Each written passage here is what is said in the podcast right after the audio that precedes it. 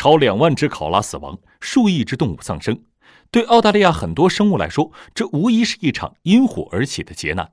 二零一九年九月起澳洲东南地区林火肆虐蔓延全国烧了四个月仍未消停。迄今新南威尔士州和维多利亚州被林火毁掉的面积已超六百万公顷相当于去年美国加州大火的六十倍巴西亚马逊大火的七倍多。这殃及了很多民宅道路和动物。